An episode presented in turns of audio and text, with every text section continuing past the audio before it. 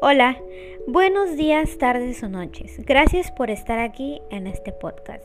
En verdad es algo importante para mí. Pudiste estar viendo un video o aprovechar tu tiempo en hacer algo más. Pero hey, te agradezco que te hayas dado la vuelta por aquí. Permíteme presentarme, mi nombre es Wendy Quijano Heredia y soy estudiante de la Universidad Interamericana para el Desarrollo. Actualmente me encuentro cursando la carrera de licenciatura en Pedagogía y este pequeño podcast es parte de mi actividad de mi módulo de Seminario de Valores en lo Personal.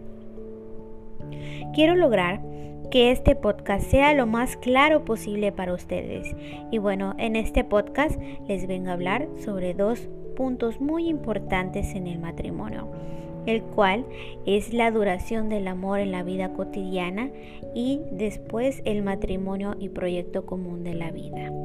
Primero que nada, en la duración del amor en la vida cotidiana, es que la cantidad de parejas que se separan y van en aumento porque muchas veces con el tiempo se va perdiendo la perspectiva y ya no ven las bondades del otro.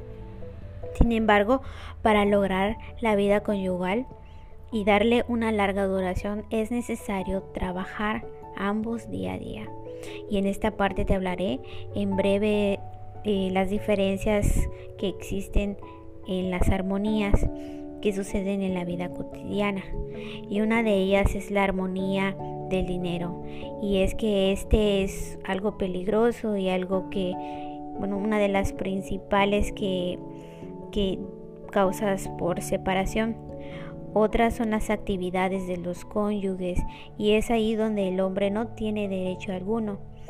Y bueno, podríamos decir que también entra la actividad de la mujer y del hombre, eh, que no debe juzgarse por caprichos de uno a otro. El otro es la armonía conyugal en la que son amistades de uno y otro y es por eso que los cónyuges deben estar dispuestos a sacrificar cualquier cosa por tratar de, salvar la armonía conyugal. Y bueno, el penúltimo es la armonía de la educación de los hijos, en donde dependen de la armonía profunda entre los padres, cuando ven, sienten y están ahí. Y es ahí donde entra el diálogo de los padres. Y por último, la armonía conyugal en las prácticas religiosas, en donde la vida espiritual de los cónyuges cristianos no tiene que ser excluida en reflexión conyugal. Y dado al tema eh, del matrimonio y proyecto común de vida, es donde están enamorados, se nos olvida que el matrimonio es una decisión que cambia la vida de los cónyuges. El matrimonio no es una bella boda con muchos amigos y la grandosa celebración que hay, ¿no? Sino más bien es un proyecto de vida en donde estableces metas comunes para lograr y esto mismo genera un profundo entusiasmo y como sabemos el entusiasmo es algo contagioso algo que se disfruta, algo que palpa, algo que nos va a mantener la ilusión con la unión de, de, nuestra pareja, ¿no? No importa si, si están por casarse o, lo han estado por años.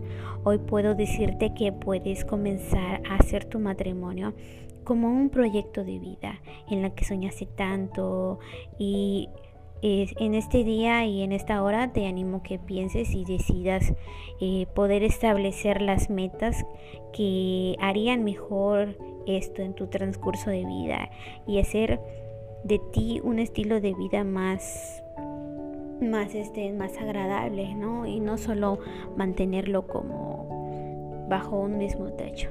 Y bueno, esto ha sido todo y espero que les haya servido de algo.